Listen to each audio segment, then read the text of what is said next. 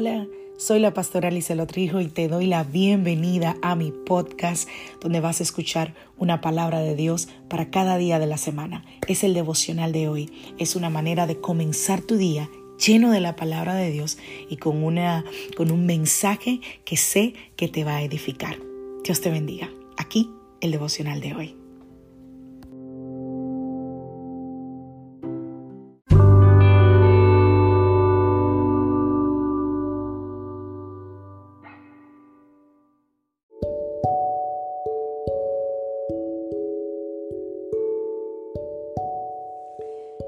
La vida trae sus retos y cada reto debe ser enfrentado. Cada día es diferente al anterior y para cada día necesitamos una palabra de Dios. Por eso el devocional de hoy es una palabra para ti, para cada día, porque Dios quiere hablarte hoy y lo va a hacer a través de su palabra. Por eso escucha el devocional de hoy.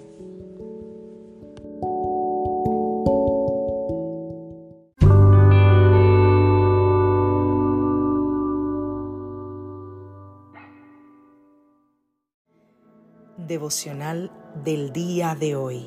Amor, gozo y paz. Veamos lo que dice la palabra del Señor. Romanos capítulo 8, verso 6.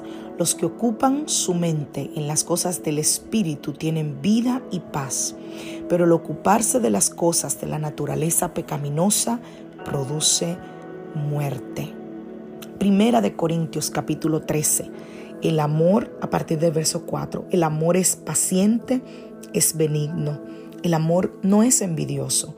El amor no es presumido ni orgulloso. No se comporta con rudeza, ni es egoísta, ni se enoja fácilmente, ni guarda rencor.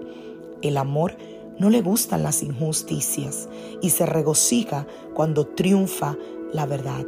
El amor disculpa todos los errores, siempre confía en la persona amada, espera de ella lo mejor y todo lo soporta. Wow. Estamos hablando sobre el fruto del Espíritu y quiero eh, durante los días que siguen hablarnos, que nos adentremos sobre amor, gozo y paz. Vamos a ir hablando, ¿verdad?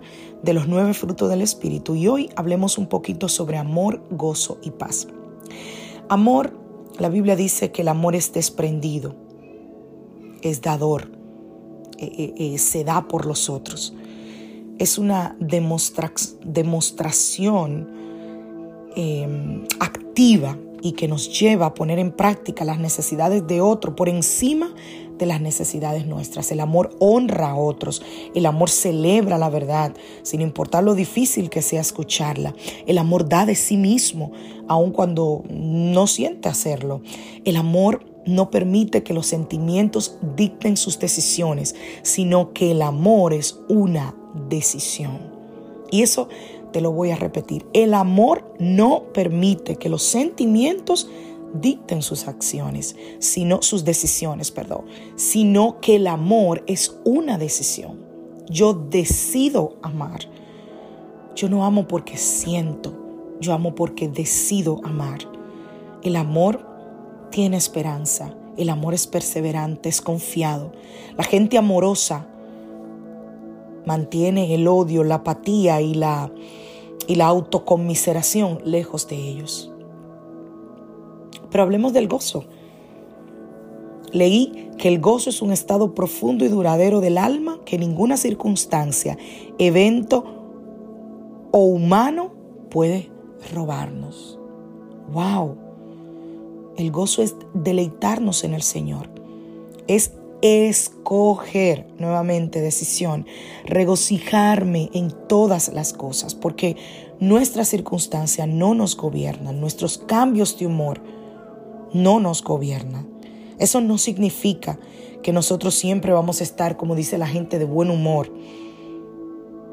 Lo que significa es que vamos a estar en un, en un inexplicable sentido de contentamiento. La gente gozosa no permite que la miseria, que, la tristeza, que el dolor, que el miedo, que la desesperación gobiernen sus pensamientos y por ende dicten sus acciones. La gente gozosa encuentra algo por lo que estar agradecido y feliz cada día. Pero hablemos de la paz. La paz, la paz es una confianza profunda que Dios es y que Dios hará lo que Él dijo que hará. La paz se consigue cuando descansamos en las promesas del Señor. La paz es escoger trabajar con otros por una meta, como, como un lugar, un destino hacia donde llegar. La paz, esa que el Señor nos da, es inexplicable e incomprensible. Por eso la Biblia dice que el Señor nos da una paz, una paz que va más allá de nuestro conocimiento. Pero nosotros sabemos cuándo tenemos paz y cuándo no. La gente que es pacífica no usa sus acciones o sus palabras para ir a una guerra, a, acabar con otra persona, a terminar con otra persona. Porque ellos saben que eso no ayuda en ninguna situación.